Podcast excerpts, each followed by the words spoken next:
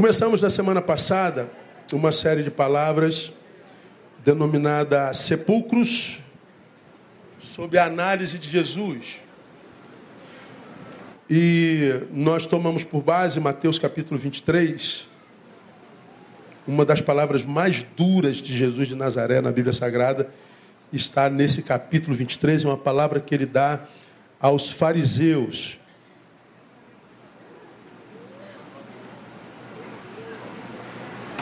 Que eram os religiosos da época de Jesus. Se Jesus voltasse hoje, o povo que diz representar Jesus na terra são os evangélicos, são os cristãos. Naquela época, o povo que dizia esperar o Messias, esperar o Cristo, eram os escribas e fariseus. Eram judeus, liderados pelos escribas e fariseus. Então, naquela época, Jesus volta para estes que diziam esperá-lo. Jesus volta para esses que diziam representá-los. Jesus vem para aqueles que diziam povo seu. E o resultado do encontro de Jesus com aqueles que diziam esperá-lo está registrado no capítulo 23 de Mateus, que é um texto absolutamente traumático. Jesus abre o coração e abre de forma dura condenando quase tudo os que diziam esperá-lo praticavam. Nós lemos o, o, versículo 27, o capítulo é grande, não, não dá para a gente ler todo, e no 27 ele diz assim: Ai de vós, escribas e fariseus, hipócritas, porque sois semelhantes aos sepulcros caiados, que por fora realmente parecem formosos, mas por dentro estão cheios de ossos mortos e de toda a imundícia. Então, Jesus, quando fala com os crentes da época, ele os define como sepulcro, como um túmulo. Mais ou menos é, como quem vai ao Jardim da Saudade aqui do lado, coisa linda, né? Quem não conhece, gente, que parque maravilhoso, que lugar lindo, verde, né? Tão maravilhoso. As pessoas caminham ali dentro, né? Mas se você for cavar aquela terra, o que, que tem dentro? ossos, podridão, morte. Vovó diria, por fora, por fora, bela viola, por dentro. Pão bolorento. Quem falou isso tem mais de 40 anos. Quem respondeu? Pão bolorento. Jesus está acusando os seus de viverem uma desconexão entre o que parecem ser e o que são. Parecem ser coisa maravilhosa, mas eu sei que vocês são podres. Quando os homens olham para você e se impressionam com a beleza, com a pompa, com o discurso, com a sabedoria. Porque os homens olham de fora para dentro, são reféns dos seus olhos limitados. Mas eu olho de dentro para fora. De modo que, ainda que os homens que veem vocês de fora para dentro os aplaudam, eu os reprovo, eu os rejeito. Vocês são hipócritas. E Jesus os chama de sepulcro caiado. Coloquei aqui na, na, no início da nossa fala do domingo passado o Taj Mahal. Taj Mahal é uma obra feita na Índia por um imperador apaixonado pela sua amada. E ele fez um prédio gigantesco de 176 mil metros quadrados, que está entre as sete maravilhas do mundo e é visitada por gente de todo o planeta. E a gente vê aquela coisa belíssima, maravilhosa, sétima maravilha do mundo, mas é um sepulcro. E Jesus acusa os fariseus de viverem isso. Impressionam a homens, mas a mim não.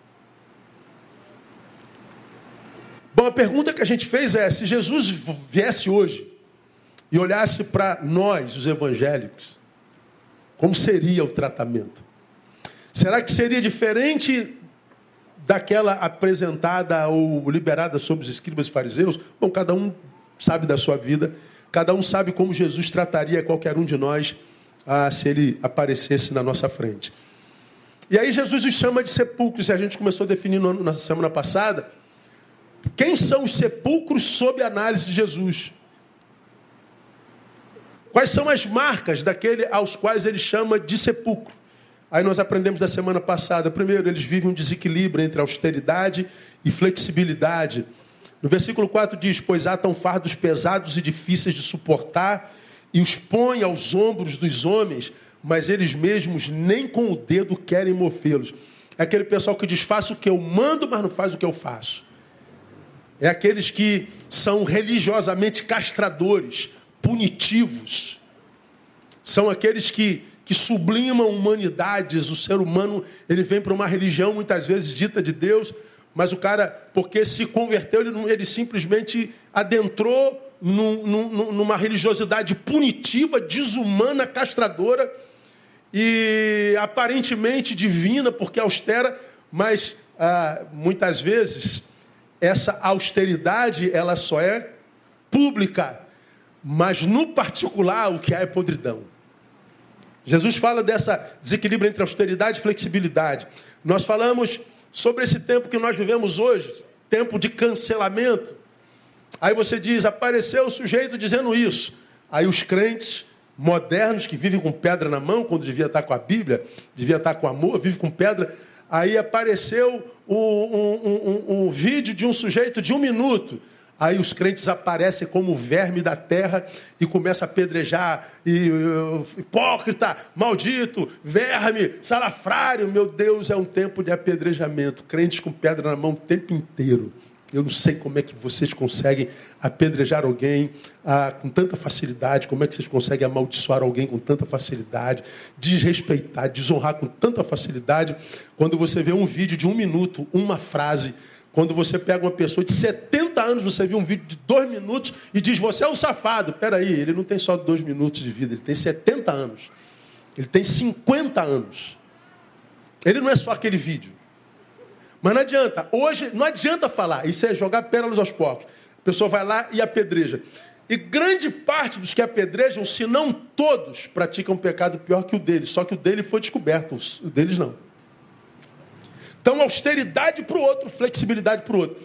Por que, que apedreja tanto? Vivemos numa geração de sepulcros. Sepulcros. Gente que quer perfeição no outro, mas nem de longe pratica a perfeição. Esses dias eu estava no trânsito. O trânsito é o lugar do meu pecado, todo mundo sabe disso. E o diabo também.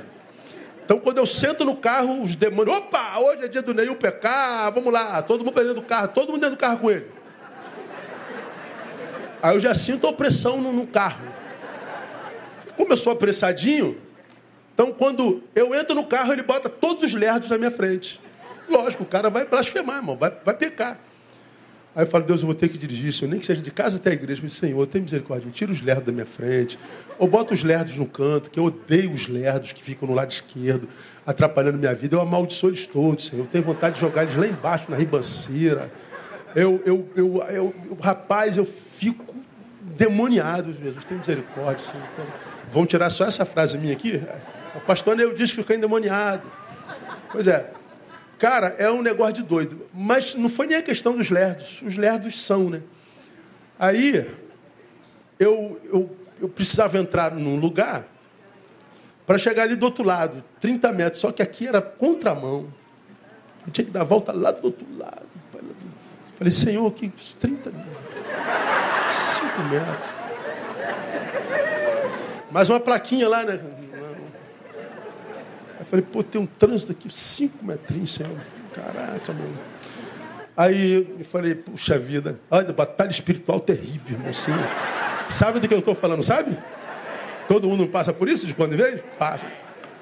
Eu falei, puxa vida. Não, vou dar a volta. Aí dei a volta. Quando der a volta, eu estacionar, tinha uma vaguinha exatamente nessa rua. Aqui. Pum! Aí só que o cara entrou na contramão, entrou na vaga. Aí, aí, aí eu vou matar alguém hoje? Hoje não. Dei, andei 50 quilômetros para chegar aqui e o cara na contramão vai botar na minha frente, mas não vai não, meu. Cara, aí eu fiquei com tanta raiva do cara na contramão, aí a vozinha assim, Neils, tu também não quis fazer a mesma coisa, brother? A diferença é que ele cedeu ao pecado. E você não. Mas quando a gente olha Jesus Cristo, ele diz que a gente não peca quando cede ao é pecado, mas quando já desejou. Aí eu falei, ah, fica quietinho aí, eu... e arruma outra vaga. Mas mesmo assim o velho homem, a mão ficou dentro, o ego, o ego fica assim, né? Austeridade para o outro. Não, mas você entrou na contramão, mas eu também entro. Você chegou atrasado, de vez em quando eu chego também. Você... Irmão, se nós não fôssemos sepulcros, se nós não vivêssemos na geração de sepulcros, ninguém morria apedrejado. Porque nós vamos entender que ninguém tem moral plena para apedrejar ninguém. O que nos diferencia é o tipo de pecado, mas todos nós temos pecados. Sim ou não? Todos nós. E por que, que nós vivemos nesse tempo de cancelamento, apedrejamento, geração sepulcro? É disso que Jesus fala. Mas vamos avançar, preguei isso na semana passada. Segunda marca do sepulcro sob a análise de Jesus, está no versículo 5. Diz lá, ó.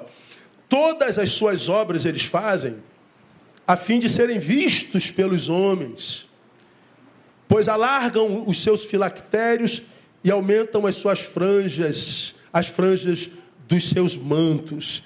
Eles fazem todas as obras a fim de serem vistas pelos homens.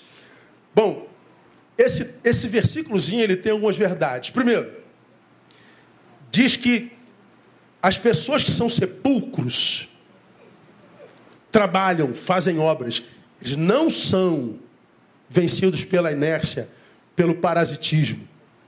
Eles não são acomodados, deitões.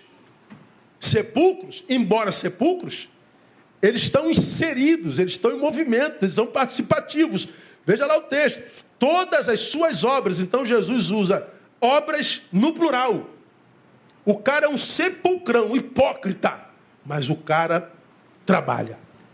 O cara está inserido. O cara não parece sepulcro, ele não tem cara de sepulcro, ele não é preguiçoso. Ele é participativo. A diferença é a motivação que o leva a trabalhar. Então, a segunda marca do, do sepulcro, desequilíbrio com relação à motivação. Trabalha, trabalha, ok. Estamos vendo. Deixa de ser quem é? Não. Porque o que conta para Jesus é a motivação que o levou ao trabalho. Então o texto está dizendo que sepulcros fazem obras, não são vítimas da inércia como tantos de nós. Sepulcros, segundo, caiados, inclusive, impressionam. Fazem obras tão tremendas que chegam a impressionar quem está do lado, ou seja, os camaradas é, são competentes. O texto fala no versículo 5, pois alargam os seus filactérios. Filactérios são, são tiras atadas no braço esquerdo, mais ou menos na, na altura do coração, com textos sagrados. É aquele pessoal que, de tão santo, eles não se conformam em ter a Bíblia no coração. Então eles cortavam pedaços de tira, marcavam com fogo esse, esse couro, essas tiras de couro, eles amarravam no braço e pedaços da Bíblia perto do coração, como se a Bíblia amarrada no braço perto do coração passasse para o coração de verdade. Claro que não passa, mas impressiona quem via. Nossa, como esse homem ama a Bíblia, né, irmão? Como esse homem, olha, ele carrega a Bíblia no braço que é para ficar perto do coração. Aí não é o que Jesus pensa, né? As franjas tem a ver com o que está lá em Números capítulo 15, verso 38, fala aos filhos de Israel e dize-lhes que façam para si franjas nas bordas das suas vestes, pelas suas gerações, e que ponham nas franjas das bordas um cordão azul. Teloeis nas franjas para que o vejais, e vos lembreis de todos os mandamentos do Senhor e os observeis, e para que não vos deixeis arrastar a infidelidade pelo vosso coração ou pela vossa vista, ah, como antes o fazeis. Então, franja, os sacerdotes eles usavam uma estola sacerdotal, um elmo sacerdotal, ah, usavam um urim tumim no peito, e na, na, na borda das, das suas estolas tinham franjas. E o texto diz que estes sepulcros, eles botavam as maiores franjas, era quase um véu de noiva. Para que o povo visse o quanto eles são santificados o quanto eles são dedicados, o quanto eles são consagrados, o quanto eles são, na verdade, superiores aos réis mortais, aos crentes comuns. Aliás, essa semana, nessas férias de janeiro, eu estava no hotel com a Andréia e as meninas. Aí eu estava na piscina e estou vendo uma família de lá. É ele, é ele, é ele. Falei, já me acharam. Aí, demora que eu entrei na água, aí fui lá na, na, na piscina, dei uma nadada lá, voltei, voltei. Ele falou, senhor pastor Neu Barreto, né? falei, sou, sou, tudo bem? E você quem é? Não, eu sou uma pessoa normal. Aí eu brinquei com ele, você me chamou de anormal? Não, pastor, o que é isso? Como que nos vem? O sepulcro adora isso. De ser visto como superior. De ser reconhecido. De ser adorado, de ser aplaudido, de ser destacado. E eles impressionavam. Mas o texto diz que ainda assim, embora os sepulcros fossem trabalhadores, fossem inseridos, fossem dedicados, producentes, embora a sua indumentária é, é, impressionasse, ainda assim eles estavam sob o juízo de Jesus e reprovados. Por quê, pastor? Por causa da motivação. Eles não trabalhavam pela motivação certa. Então, para Jesus, o mais importante do que a gente faz é por que, que a gente faz. Já ilustrei isso aqui e ficou absolutamente claro, e você vai se lembrar disso. Estou no deserto morrendo de fome. Não, de fome não, de sede. Aí chega um pouquinho de água para mim. Lembra disso? Mato a sede do agora. Só que eu encontro um monte de gente no deserto morrendo. Aí eu vou lá compartilho com, com um camarada. Aí eu salvo a vida do camarada. Só que quando eu salvo a vida do camarada, eu escuto lá do outro lado, lembra disso? Poxa, que, porra, que pastor maneiro, né, cara? Pô, pastor Neil se preocupa mesmo com as pessoas, né, cara? Pô, ele só tinha um pouquinho de água, ele dividiu com, com o irmão, pô, que coisa legal. É, eu ouvi lá, aquele negócio lá entrou no meu coração. Pô, pastor Neil, uma bênção, tal, ó, tocou meu ego. Aí amanhã eu vou, sei lá, de repente fazer a mesma coisa, eu vou compartilhar com a Andréia. Aí só que eu vou compartilhar com a Andréia, eu faço assim, ó.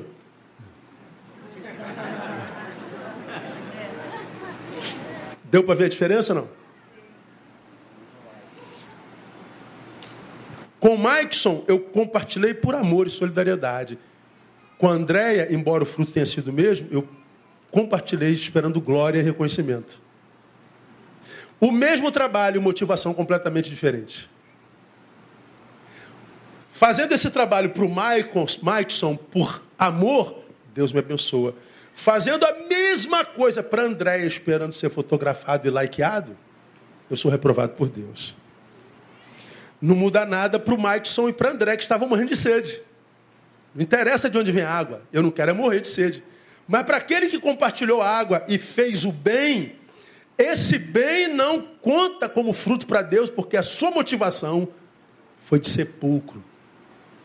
Então a gente encontra com muita frequência, muita gente aparentemente do bem vivendo uma vida lascada, desgraçada. E a gente diz: como é que pode essa pessoa ser tão boa e ser tão desgraçada? Talvez não seja tão boa assim. É porque eu e você só podemos ver a água sendo dada. Deus olha a intenção com a qual a água está sendo dada. Está claro isso? O sepulcro ele sempre dá com segundas intenções. Ele sempre faz com segundas intenções. E quem é que pode discernir que é um sepulcro? Só Deus. A gente jamais, por isso que a gente não deve julgar ninguém. Discordou? Cala a boca, irmão. Porque saiu da tua boca é semente, vai voltar. Os sepulcros, eles fazem com a motivação errada, e os sepulcros, severidade para o outro, flexibilidade para si, apedreja quem faz com motivação errada. Então tem um, um, um, sepulcro sendo apedrejado e um sepulcro apedrejando. A diferença é que o sepulcro que apedreja, meu irmão, você jogou a pedra, é bumerangue, vai voltar. Você abriu a boca. A Bíblia diz que nós daremos conta de cada palavra torpe que saiu da nossa boca.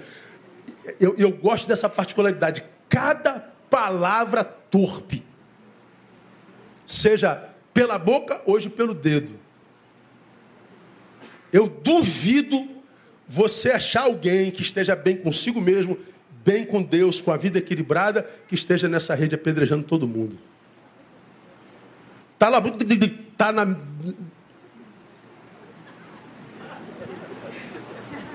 Uma pessoa de bem não faz isso não.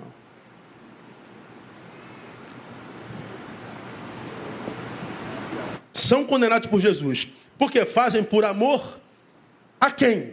Ao necessitado ou por amor a si mesmo? É Jesus quem sabe discernir e definir o que é isso. Quando a gente fala de motivação, a gente tem que tentar entender o que, que a Bíblia fala sobre isso. E Mateus 6, a partir do versículo 2, acho que nos ajuda a entender um pouquinho o que, que a Bíblia fala sobre motivação. Porque mais importante do que fazer é a intenção que me leva ao feito. Entendendo, repetindo, que para quem recebeu a água e o meu serviço, bom, para ele não interessa se a minha intenção foi amor, se a minha intenção foi, sei lá, aparecer. Se a minha intenção é manutenir a tua vida para te usar. Não interessa para quem recebeu. Agora, para quem pretende passar pela vida como semeador, na perspectiva do que eu falei na semana passada, que ele dá semente para quem semeia. Ele só dá semente para quem semeia. Ele só dá semente para quem está trabalhando, para quem está é, é, semeando. E nessa perspectiva da semeadura honesta, da semeadura verdadeira, com, com a verdadeira motivação. Então ele está dizendo aí, a, a, digno é o trabalhador do seu trabalho. Então ele está dizendo, claro que você tem que ter a colheita do fruto da árvore que você plantou. Então qualquer um que debulhe o milho espera comer do milho. Lógico. Tudo que o homem semeia, ceifa. Mas antes de pensar na ceifa, eu tenho que pensar na semente que eu semeio. E ele está dizendo que a semente vem dele. Então, se eu sou um semeador, ele diz, Neil, pode semear à vontade, pode abençoar à vontade, pode liberar à vontade. Você pode fazer o bem à vontade. Você, Neil, seja generoso. Porque se você é generoso, não te falta semente. Se não falta semente, não me falta generosidade plantio. Se não me falta semente nem generosidade plantio, não me falta colheita. Agora, se eu só nego é, a generosidade, a bondade, se eu só nego o bem e tento guardar para mim, ele está dizendo: tu não precisa mais de semente. Então, quando me perguntaram uma vez num, num congresso, pastor, que motivo, senhor?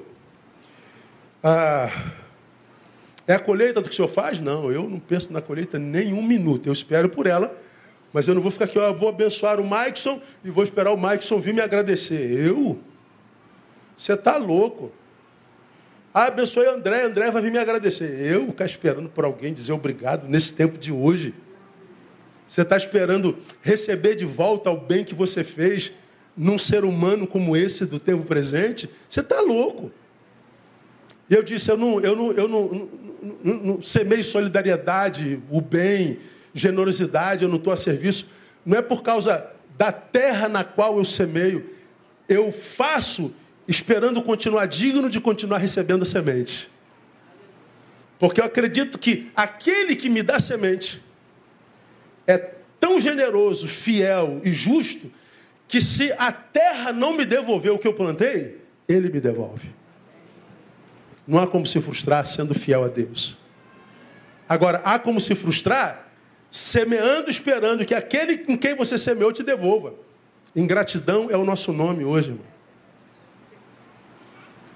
Quem faz do ser humano a razão da sua vida, do seu trabalho, vai ficar pelo caminho. Então, seja de forma que você seja merecedor da semente. É muito mais fácil. Motivação, Mateus 6, a partir do versículo 2. Quando, pois, deres esmola, não faças tocar a trombeta diante de ti, como fazem os hipócritas nas sinagogas e na rua. Está falando dos caras do capítulo 23 de novo. Mas não só, daqueles que frequentam e os ouvem. Ah, para serem glorificados pelos homens. Em verdade, vos digo que já receberam o seu galardão. Mas quando tu deres esmolas, não saiba a tua mão esquerda o que faz a tua mão direita, para que a tua esmola seja dada em secreto. Aí vem o texto. E teu pai, que vê em secreto, te re... ele mesmo te recompensará publicamente.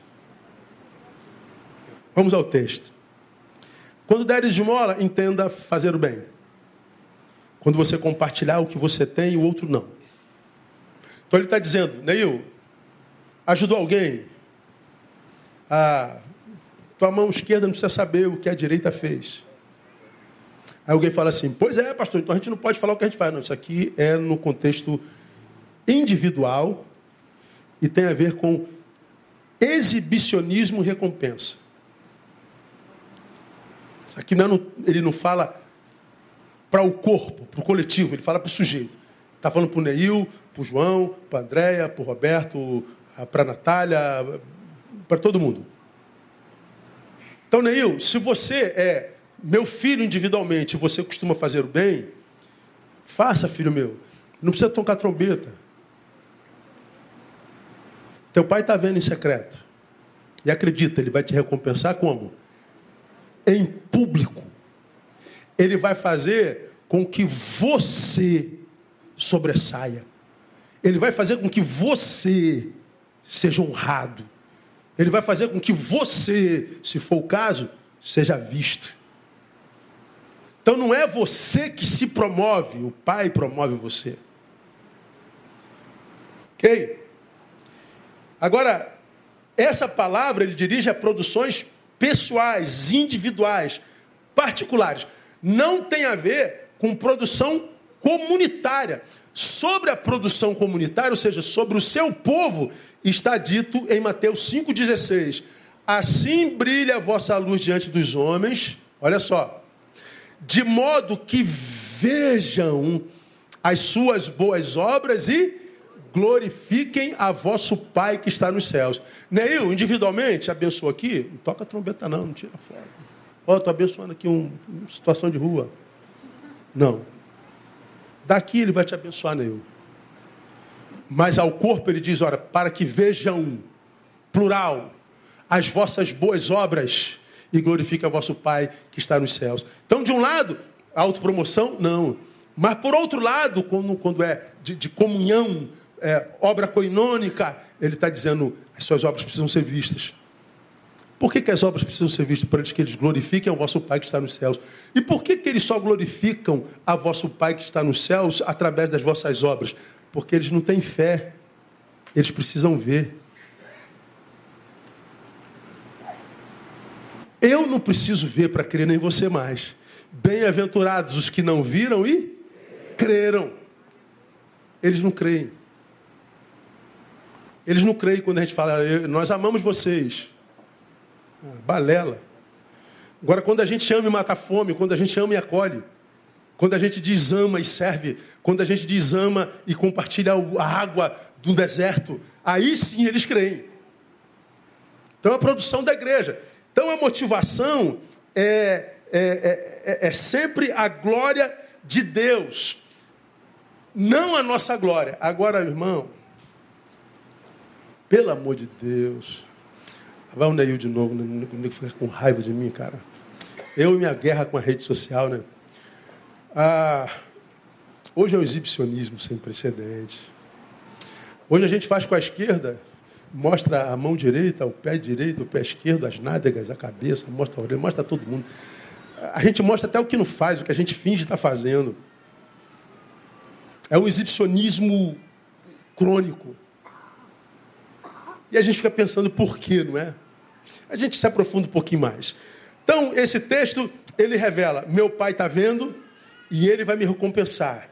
Se a obra é minha, ninguém precisa saber. Faz, não espera aplauso de ninguém faz sem segundas intenções. Papai está vendo. E ele vai te abençoar. Amém, amados? Me ajuda, fala quem está te assim. Faz que papai está vendo, irmão. Vamos aplaudir ele aí bem forte. Ele é fiel. Isso é a coisa mais linda do mundo. Saber que papai está vendo. Papai está vendo. Então, se papai viu, todos os que tinham que ver, viram porque a recompensa vem dele. Então você vê gente que ah, publica nada do que faz, mas está fazendo. E papai abençoa. E tem gente que publica até o pum que solta. E você não vê a vida desenvolvendo. É um na rede e outro completamente antagônico fora dela. Uma coisa não tem nada a ver com a outra. É uma dicotomia existencial. Só que hoje nós fomos sequestrados pela rede. Quem não é visto na rede, quem está na rede imagina que ele não vive. E há vida fora da rede, viu, irmão? Eu acho que é a melhor de todas. Só para você saber. Tá certo? Outra palavra da Bíblia que fala sobre motivação. 1 Coríntios 10, 31. Portanto, quer comais, quer bebais, ou façais qualquer outra coisa. Leia comigo aí. Fazei tudo. Mais uma vez, vamos juntos. Para a glória de Deus. Quer comais, quer bebais, quer façais qualquer outra coisa, façam tudo para a glória de Deus. Então, se eu e você fomos alcançados pela graça de Jesus, uma nova criatura foi gerada de nós, nós não vivemos mais para nós, nós vivemos para a glória de Deus. Nós fomos eleitos nele antes da fundação do mundo para o louvor da sua glória e para a glória do seu nome. Então nós temos uma missão no mundo. E qual é a missão no mundo? Sinalizar o reino de Deus. Quando eu sinalizo o reino de Deus, eu estou dizendo: olha, o reino de Deus chegou.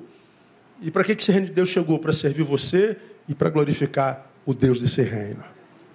Eu me lembro, lendo a biografia de Madre Teresa de Calcutá, leiam. Winston Churchill, ele revisitou a, a, as obras humanitárias de, de Madre Teresa de Calcutá, trabalhava com os leprosos e não havia a, a tecnologia que existe hoje, não havia medicamentos como existe hoje. Então os leprosos, pedaços da carne deles iam caindo, eles iam desmontando. Então era, um, era visionomicamente horrível.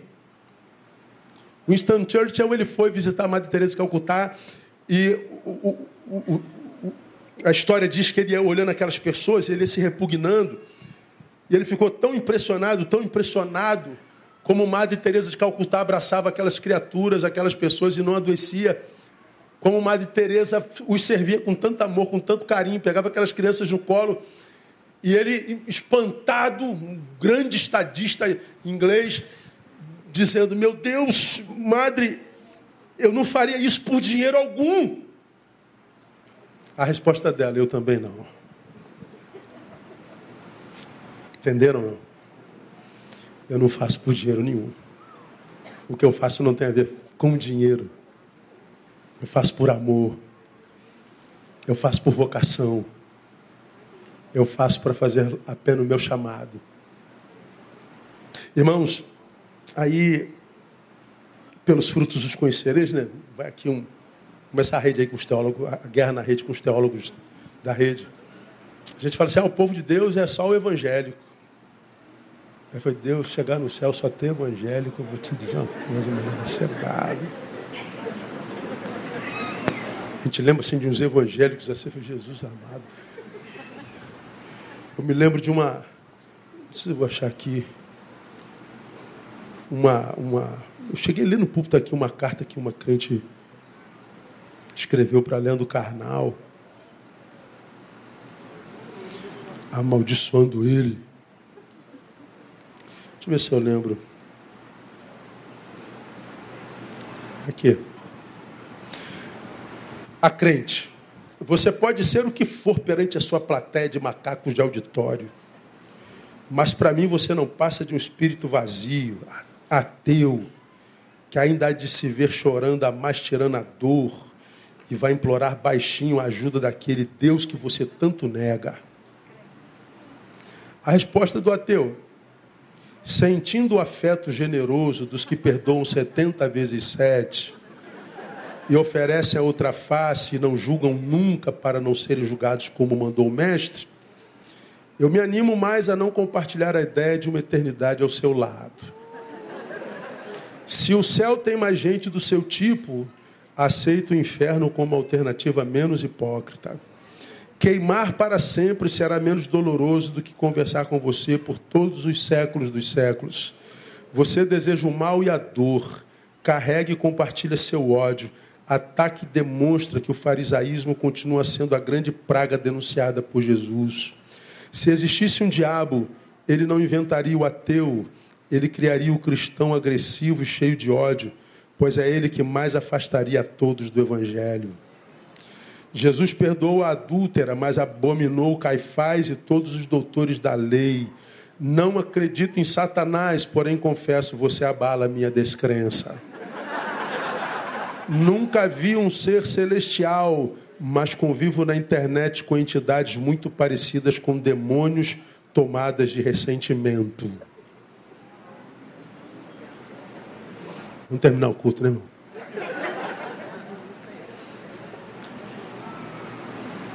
A gente fala de, de religião, de fé, de crentes. E a gente imagina que povo de Deus somos só eu e você, só quem é da nossa religião. A gente se acha superior por causa disso, a gente acha que Deus tem filhos prediletos e são os da nossa religião. A gente vai se jaquitando dessas coisas todas. E quando eu leio esse texto aqui, quer comais, quer bebais, quer faças qualquer outra coisa, eu olho para uma vida como de Madre Teresa de Calcutá, que pega uma criança, que pega sua mãe, seu pai, com, com o corpo se desfazendo, e diz: Eu não faço por dinheiro nenhum, eu faço por amor. Aí, quando Jesus diz: Pelos frutos os conhecereis. Aí eu digo: Vou me encontrar com essa mulher no céu. Cara, eu não tenho a menor dúvida. Pode começar a pancadaria, pode começar a pancadaria aí, vocês da rede. Eu escrevi um texto alguns anos atrás falando sobre isso que o céu será um lugar de surpresa. Nós vamos chegar lá procurando o pastor fulano, o diácono Beltrano, o evangelista Cicrano. Os irmãozinhos nossos, cadê todo mundo? Eu não sei, foi pandemia, estão chegando ainda. Aí tu vai chegar no céu e vai você aqui, cara? Mas tu se converteu? Eu, há muito tempo, eu só não fui na tua religião, só não fui na tua igreja. Por isso que Jesus diz que é pelos frutos que a gente conhece, não é pela religião. E eu e você sabemos que os religiosos hoje são os piores. Difícil achar um religioso misericordioso, gentil, acolhedor, mas apedrejador. Vais queimar no inferno, seu ateu. Como quem diz, eu não vejo a hora disso acontecer. Como que alguém pode se alegrar que alguém vai para o inferno? Eu já disse a você que eu recebo de, de carta de, de, de, ateus querendo trocar uma ideia, querendo bater um papo, me questionando. Está me questionando, está me ouvindo. O cara é ateu, está me ouvindo, já é um negócio maravilhoso. Então não é bem ateu, né? Tem muito ateu que é ateu, que na verdade é um crente frustrado. Está chateado com o Altíssimo. Pô, estou no AM danado, o senhor não faz nada, o senhor não existe. Então eu já contei N experiências aqui daquela universitária, acaba um fórum sobre saúde e religião. Aí eu termino minha palavra dizendo: ah, provar e veja que o Senhor é bom. Bom, é, é uma faculdade ou lugar acadêmico. Aí levanta a universitária, soberba. O universitário sabe tudo, você sabe disso, né? Igual o seminarista. O seminarista sabe tudo de teologia, essas paradas todas aí. Aí Pô, pastor, o senhor foi até bem. Eu nem imaginei que um pastor pudesse falar até direitinho como o senhor falou. Agora o senhor terminou provar e ver de que o senhor é bom. Isso aqui é uma academia, não é igreja. Isso aqui não é sua paróquia. E outra, há uma, há uma, há uma, uma discrepância nessa palavra aí, né? Que se Deus é bom, bom não é a qualidade de quem não pode ser tentado pelo mal, é e Senhor é o que rege, que tem domínio, tem controle, é.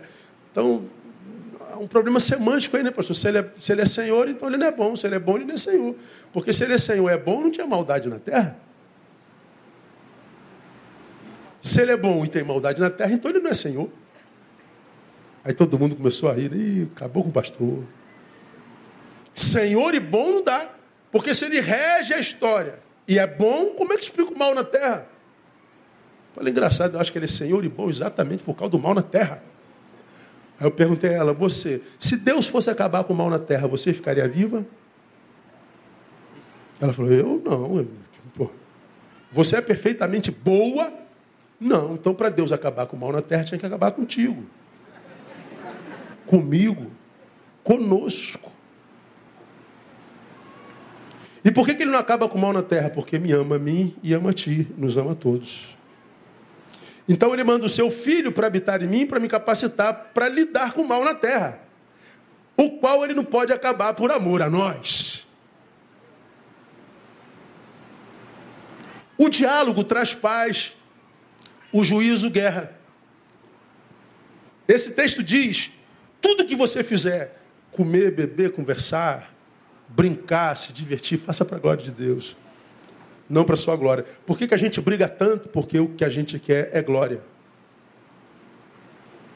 A gente briga porque nós não fomos escolhidos no futebol. Cinco na lista, escolhe um. João, ah, eu quero o Roberto.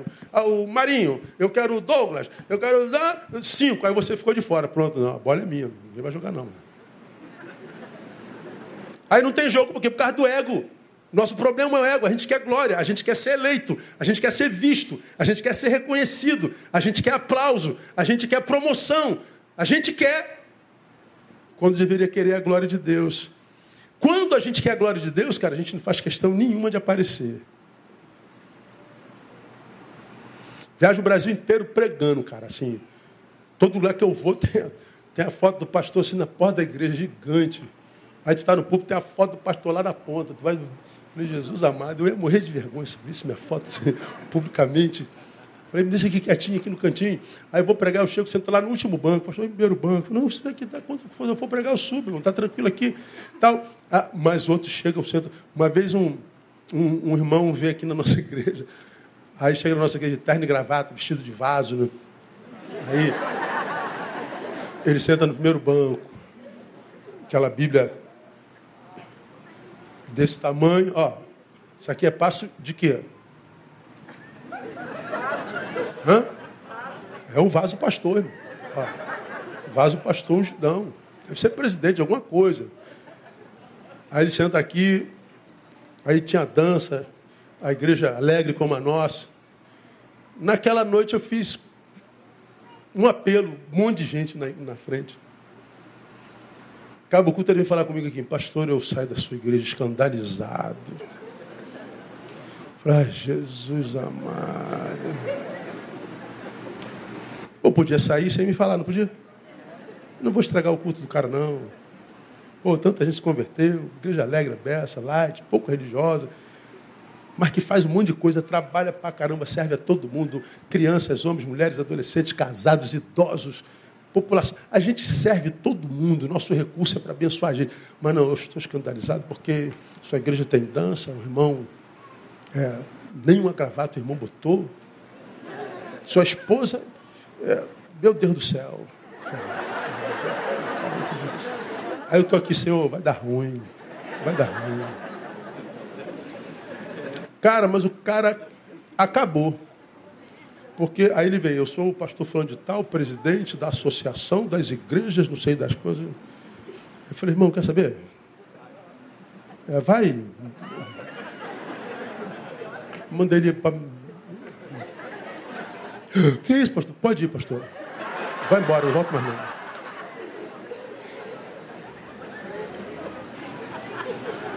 Quer impressionar quem, cara? A quem que você quer impressionar? Se a intenção é impressionar a Deus, seja o mais simples que você puder, mas seja útil, seja relevante. Aos homens você impressiona com estilo, com teatro, com papagaiada, com discurso. Impressionar homem é mole. Agora, impressionar Deus é mais mole ainda. Porque você não precisa fazer nada. É só ser simples e dizer: Senhor, eis-me aqui.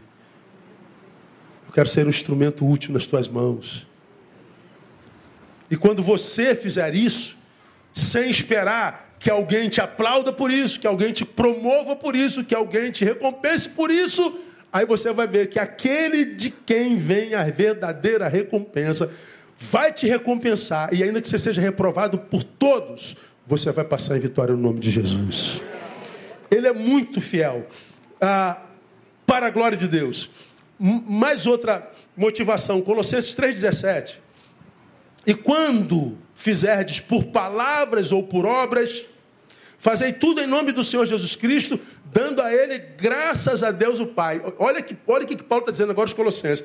Neilson, você vai fazer por palavra, quer coma, quer beba, palavra por obras, faça em nome de Jesus, mas como? Dando por Ele o quê? Graças ao Pai. Faça com gratidão. É, é mais ou menos assim, Neil, nem hoje você vai pregar. Estou aqui, estou fazendo por palavras, não estou? Então, se eu estou fazendo por palavra, ah, eu sinto que eu estou abençoando o povo de Deus. Ó, oh, cara, eu sou bom mesmo, né, cara? Eu sou um cara muito bom. Mas do que eu mais me orgulho é da minha humildade, né, irmão? Muito humilde. Aí, Deus deu um talento para o cara, aí o cara acha que é ele. Quando na verdade você, pô, Senhor, quanta gente aqui muito mais inteligente do que eu, muito mais competente do que eu, que poderia estar fazendo muito melhor do que eu mas o Senhor me deu a mim a graça de fazê-lo. Muito obrigado, Senhor. Só que quando eu sou grato ao Senhor, Ele sabe se eu sou ou não. Ele sabe se é discurso ou é balela. Então tu está lá no teu trabalho fazendo o que, que você está fazendo, pagando o teu pão de cada dia. Bom, aí você pensa, ah, o salário está baixo. Aí tu começa a fazer com maldição. Começa a fazer com má vontade. Tu começa a fazer só com reclamação. Aí tu cria uma egrégora maldita sobre você. As energias que você produz, produz um céu, uma egrégora sobre você. Aí você não sabe que você para de fazer, mas a egrégora vem atrás de você. Vai te acompanhando.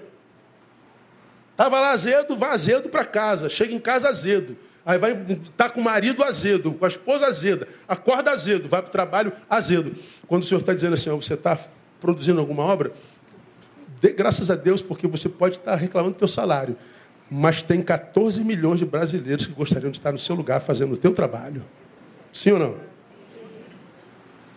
E eu acho que eles estão piores do que você.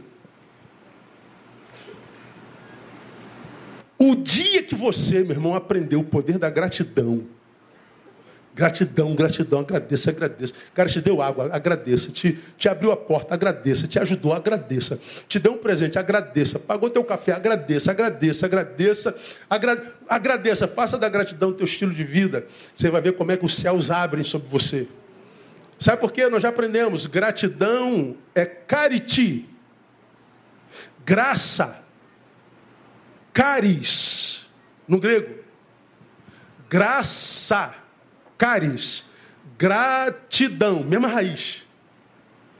Caris, carite. A carite é o primeiro fruto da caris.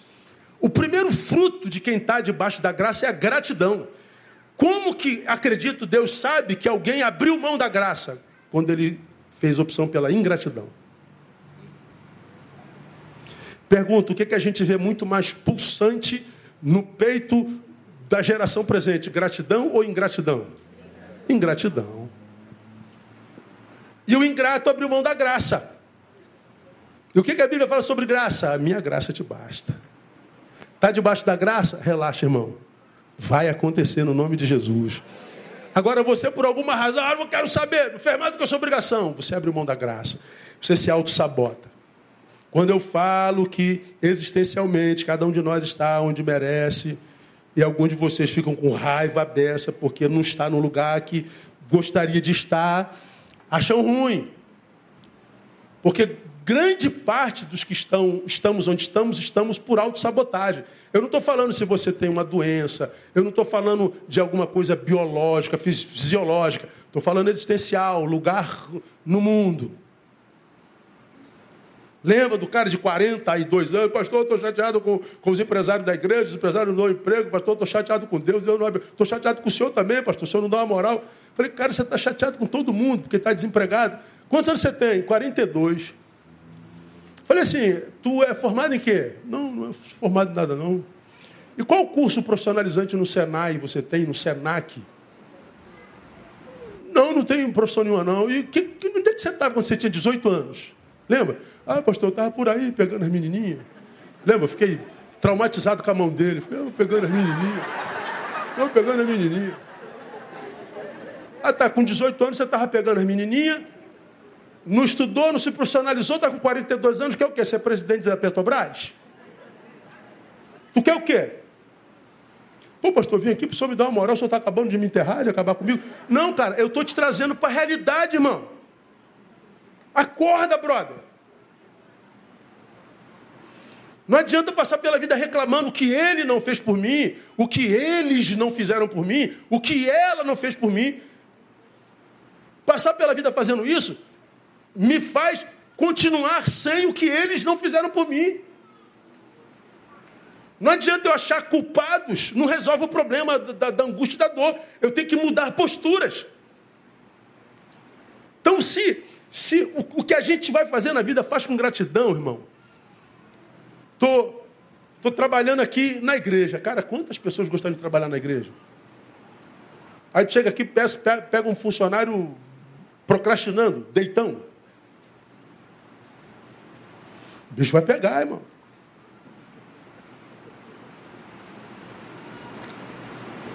A gratidão, cara, acordou. Ih, foi saliva para todo lado.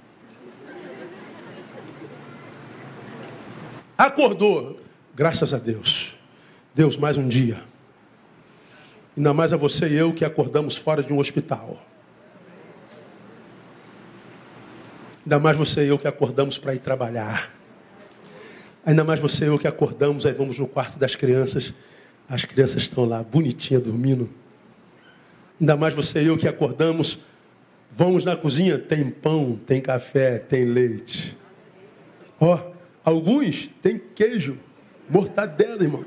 Não é margarina, não. Manteiga e também. É para agradecer ou não é? Está reclamando o que, irmão? Gratidão. Vamos terminar. 1 Pedro 3,17. Porque melhor é que padeçais fazendo bem se for vontade de Deus, se a, se a, vontade de Deus assim o quer, do que fazendo mal. Eu tenho um sermão sobre esse texto aqui. Melhor é que padeçais fazendo bem, se a vontade de Deus assim o quer, do que fazendo mal. O que, é que esse texto está dizendo? Motivação. Fazer na consciência de que nem sempre será retribuído. Olha o que, é que está dizendo. O sermão que eu preguei foi: ah, melhor, faz, melhor padecer porque melhor é que padeçais fazendo bem. O que, que o texto está dizendo? Quem faz o bem padece.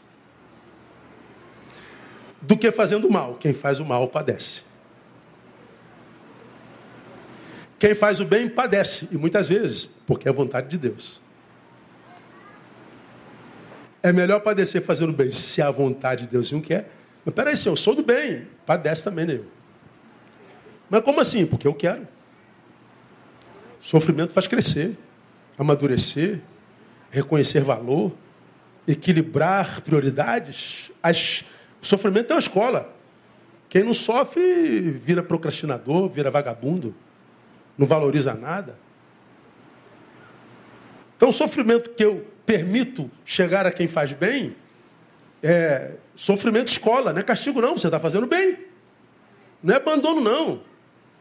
É a palmada do papai muitas vezes. Filho, não faz isso, não, filho.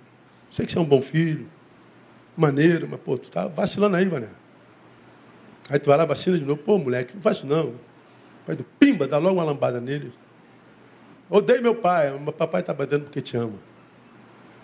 E você que é da minha geração, apanhou, feito um condenado, né, irmão? Fala a verdade. Quantos aqui apanharam muito, levanta a mão, te vê. Glória a Deus ou não glória a Deus, irmão? Você odeia seu pai e sua mãe por causa disso? Não. Ama papai e mamãe, amém ou não? Pô, mas bateu em você pra caramba. Amor. Amor. Oh, que saudade de papai e mamãe. Chega a me arrepiar tudo, meu Deus do céu. Era uma pancadaria só. Amor. Então o que, que esse texto está dizendo? Vai fazer, filho, faça na consciência de que nem sempre será retribuído. Você vai fazer o bem vai vir pancada. Você vai fazer o bem e vai vir lascada no, no, lombo. Você vai, vai fazer o bem e vai vir ingratidão. Mas continue fazendo bem. Porque a dor que você está sentindo fazendo bem pode ser vontade de Deus para te melhorar, para te capacitar para fazer um bem melhor ainda. Maior ainda. Para que o teu, tua semeadura seja maior ainda. Agora, termino. Pode subir aqui a banda. Acreditem. 90% das obras que nós vemos hoje não existiriam se não existisse rede social. Há um monte de gente que só faz alguma coisa para publicar e receber aplauso. Então, quando você for se relacionar com Deus, com os homens não. Você quer impressionar os homens? Como nós lemos lá, digo-vos que já receberam sua recompensa. Os hipócritas oram nas esquinas para impressionar os homens.